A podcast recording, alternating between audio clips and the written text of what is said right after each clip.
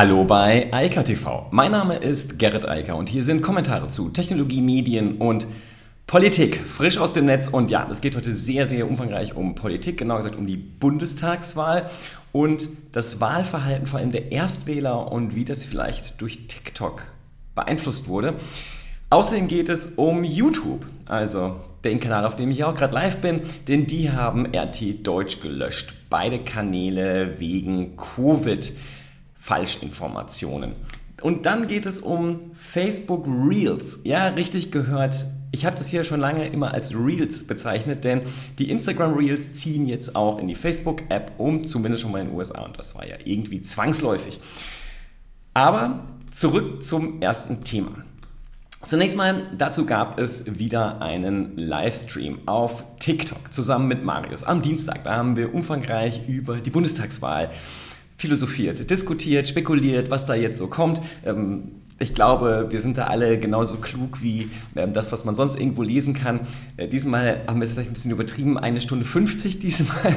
Ähm, wir sind auch sehr weit abgedriftet bis ins Weltall. Also äh, das ist vielleicht für jeden was dabei, der sich ein bisschen mit Technologie beschäftigen möchte und nicht nur mit äh, Netzpolitik. Auf jeden Fall interessant. Ich werde das Format auch auf jeden Fall beibehalten. Ähm, nächsten Dienstag gibt es eine Session mit Pascal allerdings und ich denke, mit Marius wird es auch sicherlich bald wieder was geben, denn es ist immer sehr nett, sich dazu unter unterhalten.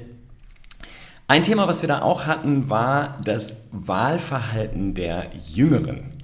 Und Dazu gibt es ja zum Glück relativ gute Informationen von Infratest DIMAP. Denn die befragen ja nicht nur für die Prognosen, die um 18 Uhr dann nach einer Wahl an die Wand geschmissen werden, sondern auch für weitergehende Informationen und Auswertungen des Wählerverhaltens. Menschen direkt nachdem sie das Wahllokal verlassen haben. Natürlich muss es dann noch äh, ein bisschen angepasst werden, also da gibt es dann Modellrechnungen, weil es gibt eine ganze Menge Briefwähler, die werden ja alle nicht befragt und deshalb muss man das dann hochrechnen, auch in der Prognose schon. Ähm, jedenfalls kriegt man da relativ interessante und spannende Informationen, denn tausende Menschen wurden ja direkt nach der Wahl befragt, darunter halt auch sehr viele Erstwählende. Und diese Erstwählenden, das ist schon sehr spannend, denn die haben zuallererst die FDP gewählt mit 23, ein bisschen Prozent, was wir nicht wissen, aber offensichtlich mehr als die Grünen mit auch 23 und ein bisschen. Zusammengenommen 46 Prozent also für Liberale und Grüne. Das ist ziemlich satt, das ist fast eine Mehrheit. Also im Vergleich mal SPD 15%, Union 10%, Linke 8%, AfD 6%. Also ganz klar, die Erstwählenden ein pro-liberal grün. Und das ist ja ganz interessant, dass genau die beiden ja im Moment auch in Koalitionsverhandlungen sind und jetzt erst mit SPD und CDU dann mal reden werden. Für die Erstwählenden also ein guter Erfolg, denn das ist ja offensichtlich das, was sie wollten, auch wenn sie sich da nicht grün sind, also sondern gelb und grün, aber eine ganz eindeutige Präferenz haben, die, ich sag mal so, jedenfalls nicht für die beiden bisherigen Regierungsparteien war, sondern auf Wandel gerichtet ist. Und nach der Wahl haben sich dann ganz viele, als diese Daten raus waren, gefragt, woher der gelbe Balken kommt. Aber dazu komme ich gleich, denn ich will noch mal kurz den Vergleich an die Wand werfen. Das Krasse ist, wenn man vergleicht, wie die Erstwählenden und dann die über 70-Jährigen gewählt haben. Und, Entschuldigung, nicht nur die Erstwählenden, sondern auch die unter 25-Jährigen. Da sind die Grünen dann übrigens vorne. Also bei den etwas Älteren, die schon mal gewählt haben, liegen die Grünen da bei 23 Prozent und die FDP bei 21 Prozent. Aber wenn man das vergleicht mit dem Wahlverhalten der über 70-Jährigen, dann gibt es da einen krassen Unterschied, denn da sind es gerade mal 8%, die die Liberalen wählen und 7%, die die Grünen wählen. Ging es nach den 70-Jährigen und den Älteren, dann wären weiter, hätten wir weiterhin eine große Koalition. Und persönlich hoffe ich mal, dass das nicht so kommt und dass sich da eine Ampel herausbildet. Ähm, das wäre zumindest wünschenswert, damit es in diesem Land mal wieder ein bisschen vorwärts geht. Aber zurück zu dem gelben Balken. Das war nämlich etwas, womit niemand gerechnet hat, dass die FDP so gut bei den Erstwählern und auch bei den Jüngeren ähm, da Ergebnisse einfährt. Und der BR hat da einen schönen einführenden Artikel zu der ganzen Thematik, vor allem für die, die sich nicht so sehr mit dem Wahlkampf in sozialen Medien beschäftigt haben.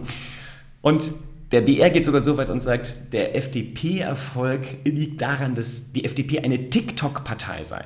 Das ist vielleicht ein bisschen übertrieben, aber was daran wahr ist, ist, sehr, sehr, sehr viele Politiker haben TikTok meines Erachtens sträflichst ignoriert. Denn dass auf TikTok insbesondere junge Menschen unterwegs waren und immer noch sind, die man auf Instagram oder auf Facebook überhaupt nicht erreichen kann. Das ist ja jetzt keine Neuigkeit mehr. Also TikTok ist auch hierzulande seit zwei oder eigentlich drei Jahren ein etabliertes soziales Netzwerk, das heute über eine Milliarde monatlicher aktiver Nutzer hat. MAU. Das ist ziemlich viel. Und dass dann Parteien und Politiker auf TikTok nicht stattfinden vor einer Bundestagswahl, ähm, da muss man schon ziemlich viel Mut zur Lücke haben. Denn ganz offensichtlich sind die Erstwählenden nun mal dort. Und die kann man halt auch dort erreichen und muss sie in ihrer Sprache dort erreichen. Aber zumindest erstmal da sein und auch sich auf Diskussionen einlassen.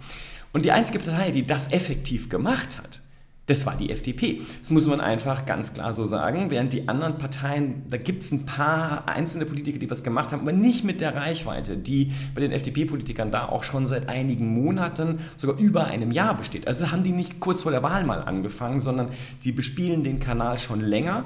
Und das hat eindeutige Konsequenzen ganz offensichtlich. Wie gesagt, ich glaube nicht, dass die FDP eine TikTok-Partei ist, aber sie hat TikTok genutzt und alle anderen halt nicht. Und wenn man nicht da ist, dann wird man im Zweifel auch nicht gewählt. Das wäre so, als hätte nur die FDP Plakate da draußen aufgehängt. Ich will gar nicht wissen, wie hoch dann der Stimmanteil wäre bei der Bundestagswahl.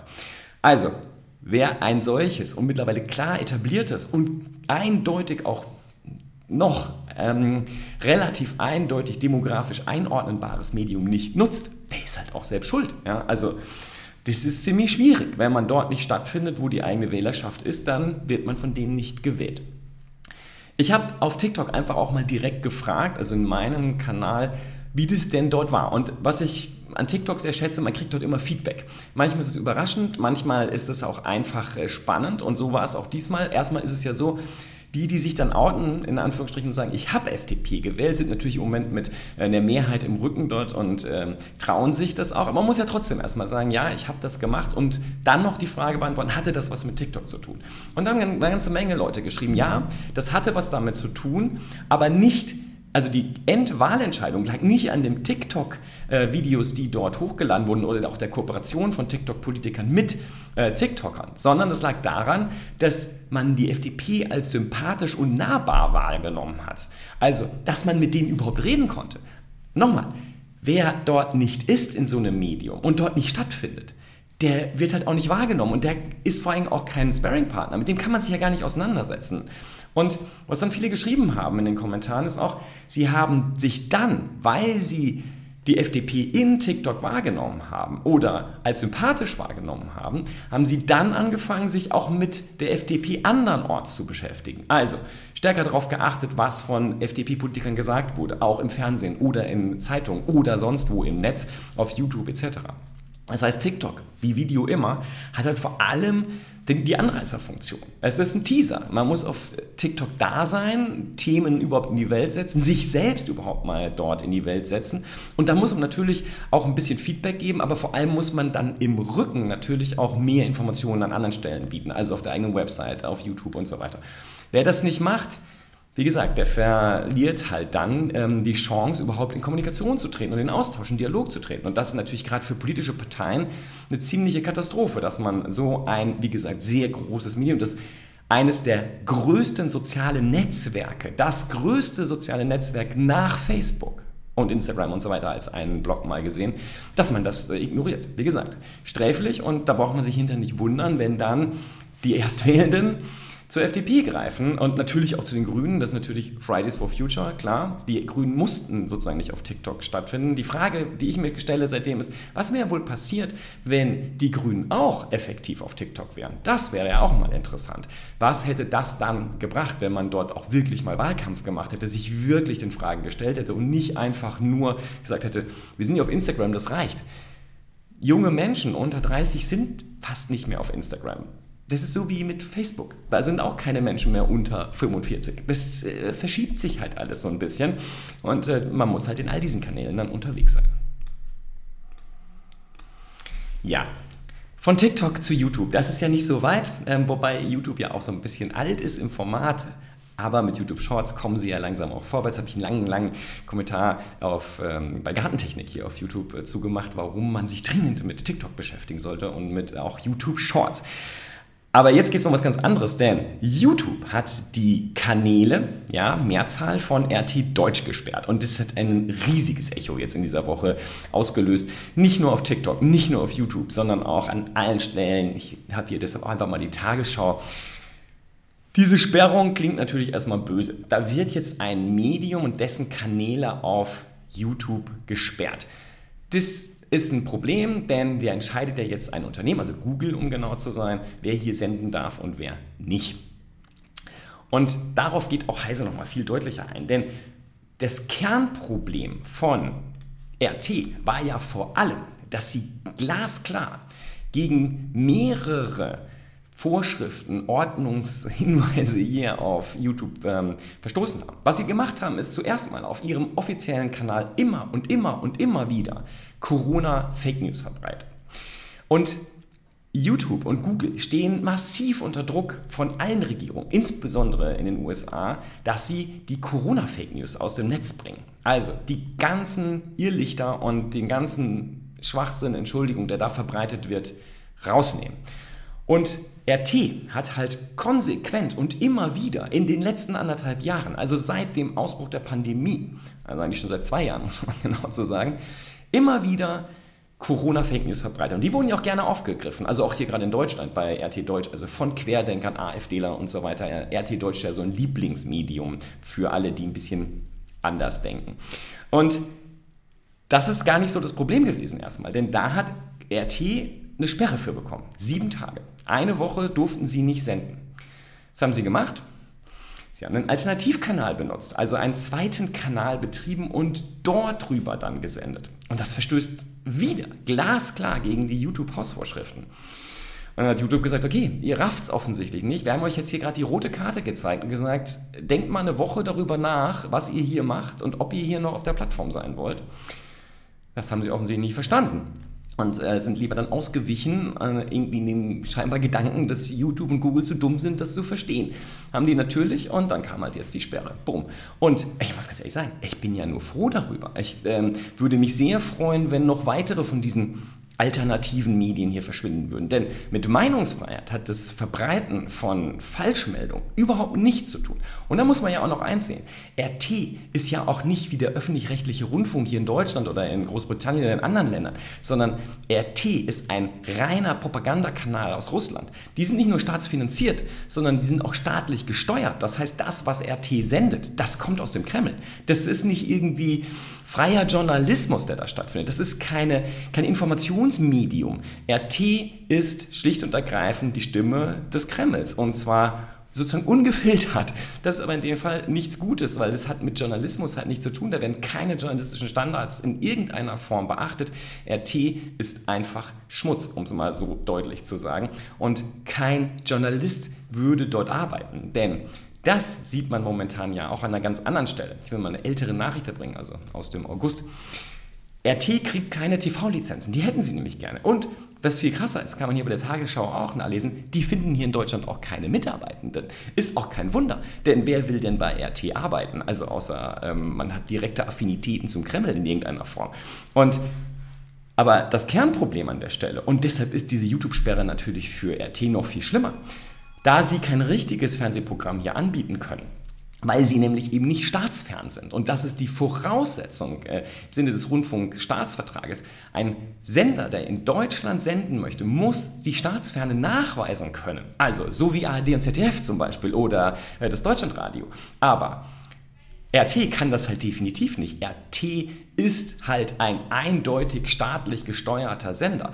Gibt es enorm viele Informationen, so kann man sich einfach ergoogeln und ansonsten auch in Bibliotheken bei Medien- und Kommunikationswissenschaftlern nachlesen. RT ist kein freies Medium, kein freier Journalismus. Und deshalb zu Recht nicht mit einer Lizenz, einer Fernsehlizenz, weder in Deutschland noch in Europa unterwegs. In Luxemburg sieht man das genauso wie in äh, Brandenburg aber auch halt jetzt nicht mehr auf YouTube. Und wie gesagt, das tut dem Netz wirklich keinen Abbruch. Ganz im Gegenteil. Wer guten und hochwertigen Journalismus will, gerade hier in Deutschland, kriegt ihn überall. Entweder hier zum Beispiel bei der Tagesschau, also bei den öffentlich-rechtlichen, mit ähm, einem sehr hohen Anspruch, der auch übrigens immer wieder von Medienwissenschaftlern bestätigt wird, aber natürlich auch bei den Privaten. Also es ist ja nicht so, als hätten wir zum Beispiel nicht Heise und ähnliche, die auch hochwertigen Journalismus äh, erbringen, und zwar ohne in irgendeiner Form eine staatliche Finanzierung zu haben. Und Insofern, uns geht es hier sehr gut. Ja? Also im Verhältnis zu vielen anderen Ländern haben wir einen extrem heterogenen Medienmarkt mit extrem vielen Medienmarken, die auch alle sehr groß und durchaus potent sind und in einem ganz eindeutigen Wettstreit auch stehen. Das ist sehr schön, denn das sorgt dafür, dass wir eine enorme Meinungsvielfalt hier haben, äh, die es so in kaum einem anderen Land gibt. Denn die Polarisierung, die man zum Beispiel auch in den USA sieht und ähnliches, das gibt es hier ja so gar nicht. Wir haben sehr, sehr, sehr viele, sehr unterschiedlich strukturierte, also sowohl rechtlich als auch inhaltlich unterschiedlich strukturierte Medienanbieter und können wir echt glücklich sein und das ist etwas, worauf wir tatsächlich stolz sein können, dass wir so einen schönen Medienmarkt hier haben. Ganz anderes Thema, wobei zurück zu dem TikTok-Thema eigentlich. Facebook Reels, ich habe es ganz zu Beginn gesagt, sind jetzt draußen, zumindest in den USA, auf iOS und Android. Und das bedeutet schlicht und ergreifend, die Reels, die ursprünglich mal in Instagram getestet wurden, damals in Indien, wurden dann ja irgendwann auch in der Facebook-App in Indien getestet, habe ich auch ähm, einem halben Jahr schon darüber berichtet. Und jetzt sind sie halt richtig drin und ich vermute, es wird jetzt noch ein paar Wochen oder Monate dauern. Dann haben wir in Deutschland die Facebook Reels auch. Und worüber TechCrunch hier berichtet ist, dass die auch genauso funktionieren wie zum Beispiel die Instagram Stories. Das heißt, man kann die Reels dann auch direkt nach Facebook rüber ähm, schieben gefällt mir natürlich sehr gut, weil dann äh, habe ich sozusagen noch einen Klick mehr und habe äh, den äh, Stream dann bei Facebook auch endgültig äh, ja, vertiktokt. Denn das Schöne an der ganzen Sache ist, dieser TikTok-Klon, ähm, das ist ja das, was Reels letztlich sind. Äh, den bespiele ich ja nicht direkt zum Beispiel. Und das machen die allerwenigsten. Die allermeisten Reels auf Instagram sind TikToks. Und äh, wer TikTok schaut, braucht eigentlich die Instagram Reels nicht schauen und braucht die Facebook Reels nicht schauen. Aber, hatten wir auch ganz am Anfang, es gibt tatsächlich unterschiedliche Zielgruppen da. Und da muss man jetzt natürlich dann auch ein bisschen drauf aufpassen, ob die Inhalte, die man für TikTok produziert und für eine Zielgruppe, die tendenziell so unter 35 ist, mit ein paar Ausnahmen, die dann über 14, über 50 und mittlerweile ja auch weit über 70 und 80 sind. Es gibt ja alles auf TikTok. Aber die Hauptnutzerschaft auf TikTok ist halt anders, viel jünger als die auf Instagram und die auf Instagram wieder viel jünger als die auf Facebook. Da muss man einfach gucken, ob das funktioniert. Aus meiner eigenen Erfahrung kann ich sagen, geht eigentlich ganz gut, zumindest bei den Stories. Müssen, müssen wir mal gucken, wie das mit den Reels dann funktioniert. Und abschließend noch eine Nachricht auf Facebook die Integration der Messaging-Dienste von Facebook schreitet weiter voran und das bedeutet jetzt, dass man insbesondere nicht mehr nur von Instagram aus Richtung Facebook Messenger kommunizieren kann, sondern jetzt auch gemeinsame Gruppen haben kann mit Accounts, die zum Beispiel nur auf Instagram existieren.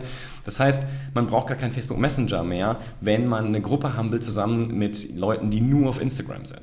Und das ist natürlich sehr, sehr angenehm. Der Hintergrund dazu nochmal, der ist... Ähm, äh, sicherlich auch ökonomischer Natur, braucht man nicht alles äh, dreifach entwickeln, denn im Moment ist ja WhatsApp, Direct Messages auf Instagram plus dann auch noch die, den Facebook Messenger. Das ist sozusagen auch anstrengend, das alles äh, zu, äh, nicht nur zu duplizieren, sondern dreifach anzubieten. Aber hier geht es vor allem jetzt halt um den Facebook Messenger und Instagram. Also ist die technische Seite, aber es geht natürlich auch um Politik. Denn in den USA gibt es massive Diskussionen darüber, Facebook zu zerschlagen, insbesondere weil sie da so in einigen Märkten, wie zum Beispiel den Messaging-Diensten, so stark führend sind. Und was Zuckerberg hier meines Erachtens tut, ist, indem er diese Messaging-Dienste zusammenbindet, kann er irgendwann sagen, ja, wir können das aber jetzt nicht auseinandernehmen, weil da können die Leute ja gar nicht mehr miteinander reden. Das könnt ihr nicht machen. Und das ist letztlich der Hintergrund da, glaube ich zumindest, dass diese Verknüpfung von WhatsApp, Facebook Messenger und Instagram Direct Messaging nur darum geht, die drei Dienste mit einer Schnittmenge zu versehen, die man dann nicht mehr aufdröseln kann. Aber ich glaube, das wird nicht funktionieren, aber ich glaube vor allem viel wichtiger, es macht überhaupt keinen Sinn, äh, die, diese Jungs, egal ob es Facebook, Amazon, Google oder wer auch immer ist, zu zerschlagen. Viel, viel spannender wäre es, meines Erachtens dafür zu sorgen, dass jedermann jederzeit seine Daten unproblematisch portieren kann, also Interoperabilität hergestellt wird und auch Funk bei der Funktionalität. Und ähm, wenn das funktioniert, können die gern so groß sein, wie sie wollen. Und das ist etwas, womit sich Politik meines Erachtens viel dringender beschäftigen müsste, als mit der Frage, ob man die großen Netzwerke zerschlägt oder nicht. Anyway, ich wünsche ein schönes Wochenende und wir hören uns ja entweder vielleicht Dienstag auf TikTok Live oder ähm, überhaupt generell auf TikTok oder YouTube, ja, mit dann Kurzvideos. Und ansonsten wieder nächsten Freitag hier mit äh, ganz, dem ganz klassischen Eika TV frisch aus dem Netz. In diesem Sinne, bis dann. Ciao, ciao. Das war Eika TV frisch aus dem Netz. Unter eika.tv findet sich der Livestream auf YouTube. Via eika.media können weiterführende Links abgerufen werden. Und auf eika.digital gibt es eine Vielzahl von Kontaktmöglichkeiten.